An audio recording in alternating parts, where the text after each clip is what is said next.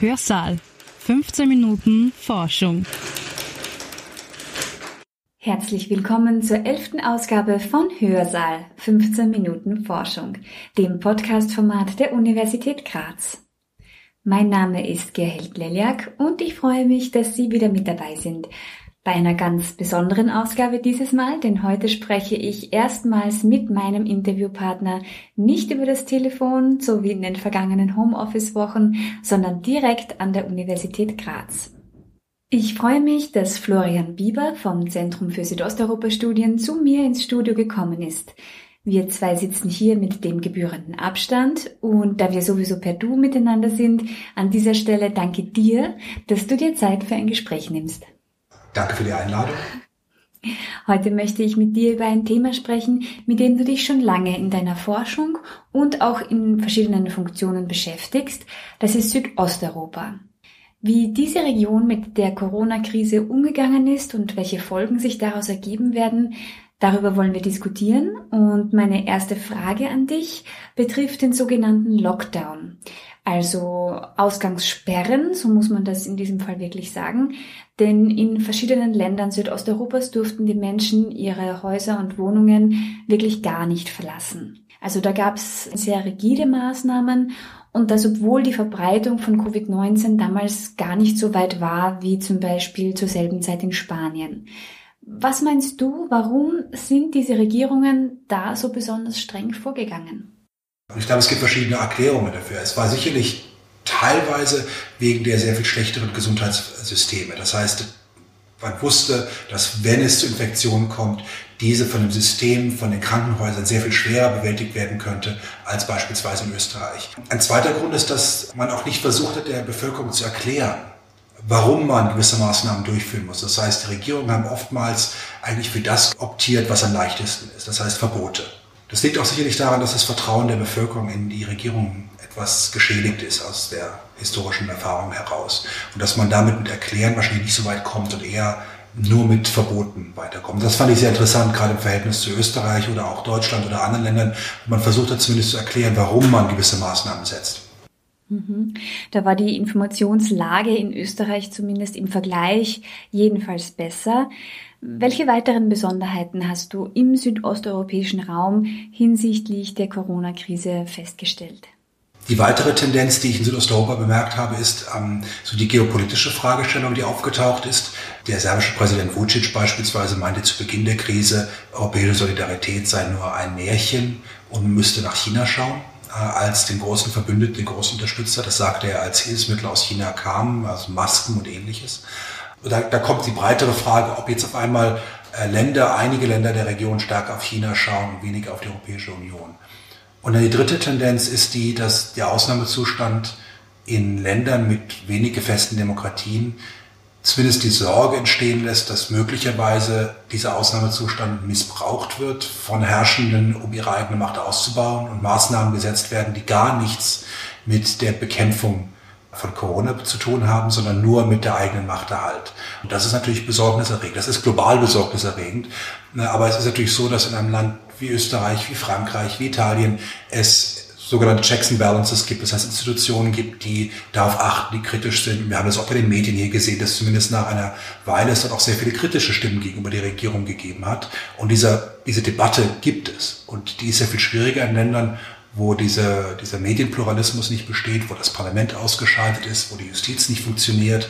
Und dann wird die Exekutive sehr stark und droht äh, überhand zu nehmen und eben auch Entscheidungen zu treffen, die gar nichts mit Corona zu tun haben.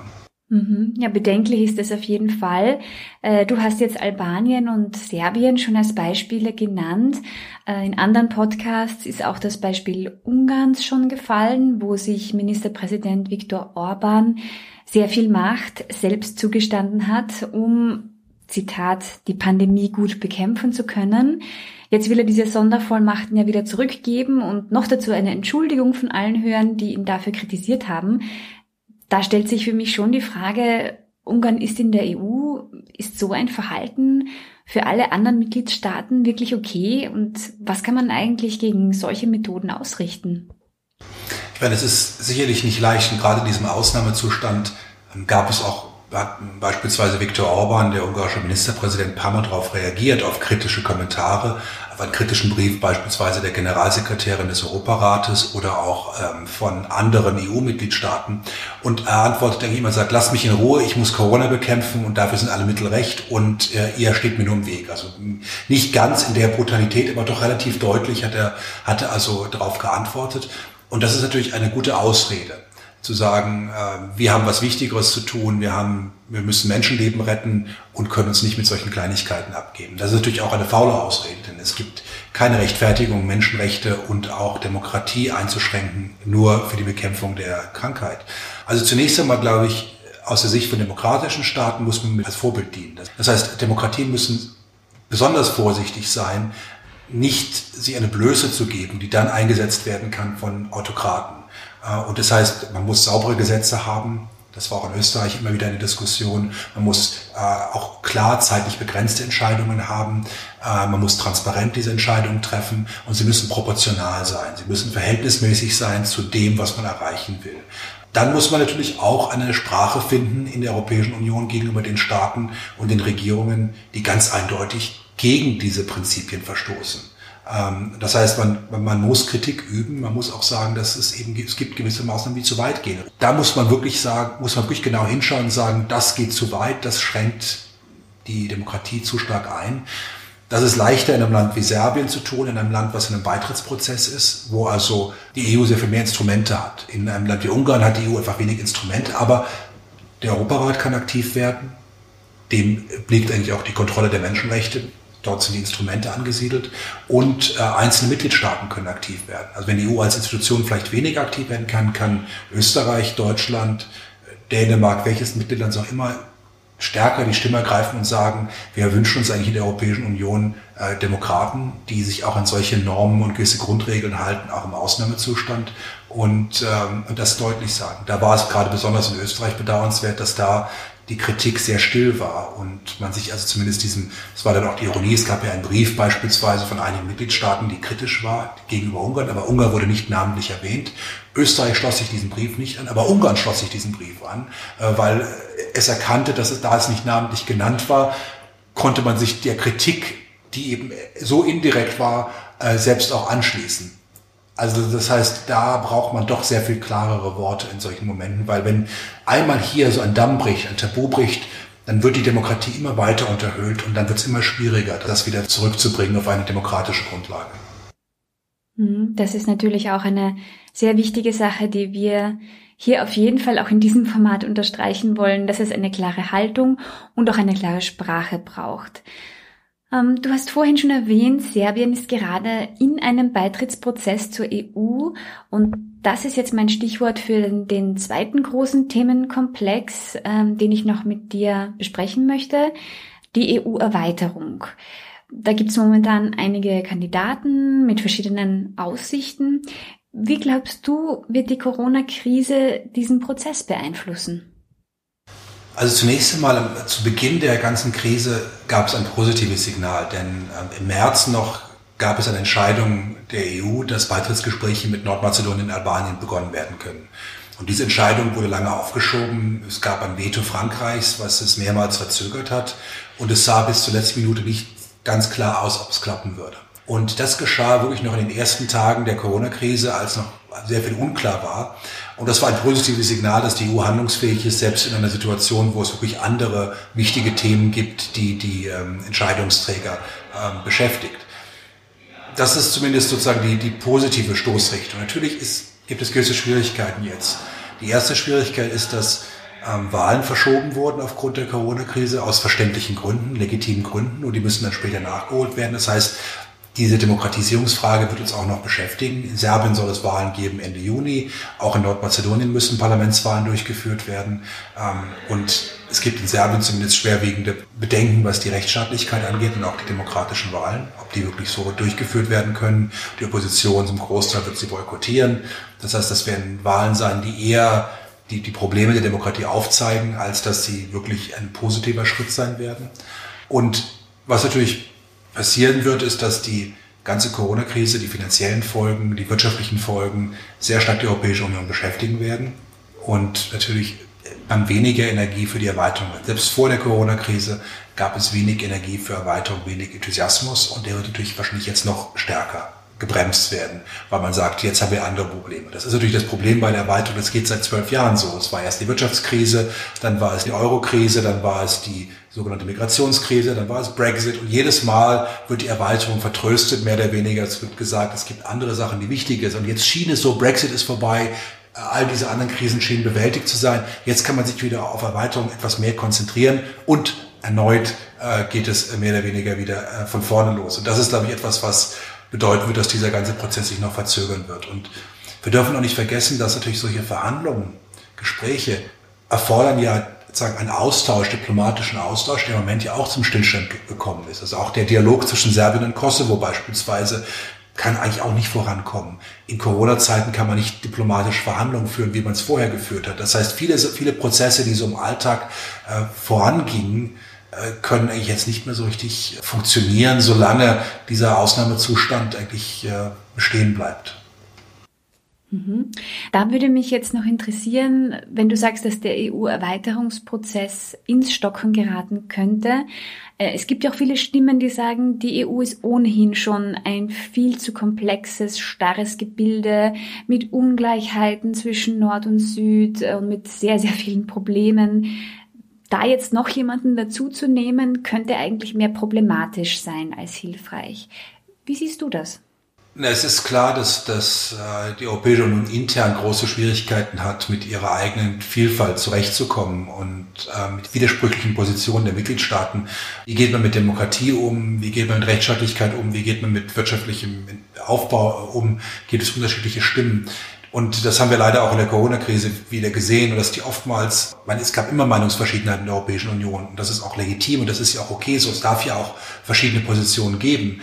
Nur, dass sie oft sehr verbittert gegen aufeinander stoßen und dass sie oftmals ähm, nicht die Rechtmäßigkeit einer Position anerkennen. Also gerade in der Nord-Süd-Debatte oder in der sogenannten sparsamen gegen die weniger sparsamen, in Anführungszeichen, Debatte, wird oftmals die Position der anderen als grundsätzlich falsch angesehen, anstatt dass man sagt, es gibt da verschiedene Sichtweisen und die haben irgendwie ihre Berechtigung. Natürlich gibt es das nicht bei Rechtsstaatlichkeit und Nicht-Rechtsstaatlichkeit. Da kann man nicht sagen, dass es da zwei legitime Positionen gibt. Es ist klar, dass die Europäische Union, um damit umzugehen, sich ändern muss, sich wandeln muss. Und ähm, es gibt immer wieder Initiativen zu sagen, wir müssen eigentlich überlegen, wie die Europäische Union entweder den Vertrag ändert oder irgendwelche neuen Mechanismen findet, um damit umzugehen. Also gerade mit Demokratie und Rechtsstaatlichkeit und den Ländern, die sie brechen. Das heißt, ich würde schon ich würde argumentieren, die Erweiterung sollte parallel zu einer Änderung der Europäischen Union vonstatten gehen. Das heißt, wir wir können sicherlich keine Erweiterung haben, bis diese Fragen in der Europäischen Union nicht geklärt sind. Aber es heißt nicht, dass die Erweiterung warten muss, bis das eine gelöst ist. Denn äh, die Erweiterung dauert noch viele Jahre. Weder Serbien und Montenegro, die sogenannten Frontrunners in dem Prozess, äh, werden in den nächsten fünf, sechs, sieben, acht Jahren beitreten. Das heißt, es ist genug Zeit, dass die Europäische Union sich intern reformiert. Und gewissermaßen, wenn die EU sich reformiert und mehr Handhabe hat gegen Länder, die rechtsstaatliche Normen brechen, die undemokratisch sind, desto leichter ist auch die Aufnahme von neuen Mitgliedstaaten, weil man dann sagen kann, wir müssen nicht alle Fragen vor der Mitgliedschaft klären. Das wird auch unmöglich sein. Ungarn, als es beitrat 2004, galt als ein vorbildliches Land. Polen auch. Man glaubt, es seien gefestigte Demokratien. Einen derartigen Rückschlag hatte man nicht erwartet. Das heißt, man kann nie sicher sein, dass es nicht diese Rückschläge gibt. Aber wenn man die Instrumente hat, was zu tun, wenn die Staaten einmal drin sind, dann braucht man sich weniger Sorgen machen, ein Land aufzunehmen, weil man danach bessere Mechanismen hat, um damit umzugehen. Das heißt, parallele sagen, Ansätze, dass man die beiden gleichzeitig löst und dann in fünf, sechs, sieben, acht Jahren, wann auch immer die Staaten bereit sind, die EU bereit sind, kann es dann eine Erweiterung geben. Abschließend kann ich also deine Aussagen so zusammenfassen, dass man in Europa weggehen sollte vom Gedanken, eins nach dem anderen zu erledigen und dass es eigentlich viel wichtiger wäre, noch mehr Schritte im Voraus zu denken und das ganze Bild im Auge zu behalten. Könnte uns die Corona-Pandemie vielleicht auch genau das zeigen, dass wir eben viel mehr parallel machen können und dass wir auch viel flexibler denken und handeln sollten, eben auch damit wir bei einer weiteren Krise in diesem Ausmaß auch besser zusammenstehen können? Ich glaube schon, das ist die Lehre auch aus der, aus der Corona-Krise, weil ich meine, die Kritik an der Europäischen Union in diesen Monaten war ja nicht, dass die EU zu viel macht. Ja, normalerweise die klassische Kritik der Euroskeptiker ist immer zu sagen, die EU macht zu viel, Brüssel mischt sich ein, Brüssel macht das. Aber tatsächlich ist ja so, dass die Kritik war, sagt, Brüssel macht nicht genug. Oder es ist natürlich eine gewisse Ironie, wenn man auf einmal nach Jahren sagt, die EU macht zu viel, sagt, es macht die EU aber zu wenig. Also die EU kann es nie allen recht machen, offensichtlich. Aber es zeigt irgendwie, dass die Bedürfnisse erstens da sind, dass die Europäische Union aktiv ist in den Bereichen. Die Grenzschließungen haben ja auch zum ersten Mal gezeigt, allen Bürgern und Bürgerinnen der Europäischen Union, was es heißt, eingeschlossen zu sein. Und dass es eigentlich sehr wertvoll ist, offene Grenzen zu haben. Also vielleicht wissen wir mal diese Freiheiten, die wir in der Europäischen Union bekommen haben, eigentlich viel besser zu schätzen. Und wir haben auch gesehen, dass wenn man will, kann man sehr große Ressourcen mobilisieren. Und ich glaube, wenn man bedenkt, jetzt auch rückgehen, zurückgehen auf den Westbalkan, das ist eine Region mit äh, insgesamt 16, 16 Millionen Einwohnern. Das ist also eine Region, die ist kleiner als ganz Rumänien von der Bevölkerung her, die ist doppelt so groß wie Österreich, alle Länder zusammen. Ähm, dass die nicht bewältigt werden können, dass man die nicht aufnehmen kann und dass das nicht als im strategischen Interesse der Europäischen Union ist, halte ich für wenig glaubwürdig, gerade wenn wir sehen, wie viele Milliarden äh, mobilisiert werden können in kürzester Zeit, um diese Krise zu bewältigen. Es zeigt nicht, wenn es den Willen gibt, kann man sehr viele Ressourcen zusammenbringen und sagen, wir müssen auch manchmal sozusagen einen großen Wurf wagen, äh, so eine größere Perspektive haben, als nur Schritt für Schritt und dann ein bisschen auch das Ziel aus den Augen zu verlieren. Also visionäres Denken ist gefragt. Manchmal etwas mehr, ja. Super, herzlichen Dank. Das war ein, wie immer ein sehr interessantes Gespräch mit dir. Vielen Dank, dass du heute da warst. Danke dir für die Einladung. Und ja, herzlichen Dank auch Ihnen fürs Zuhören und wir hören uns nächste Woche wieder im Hörsaal.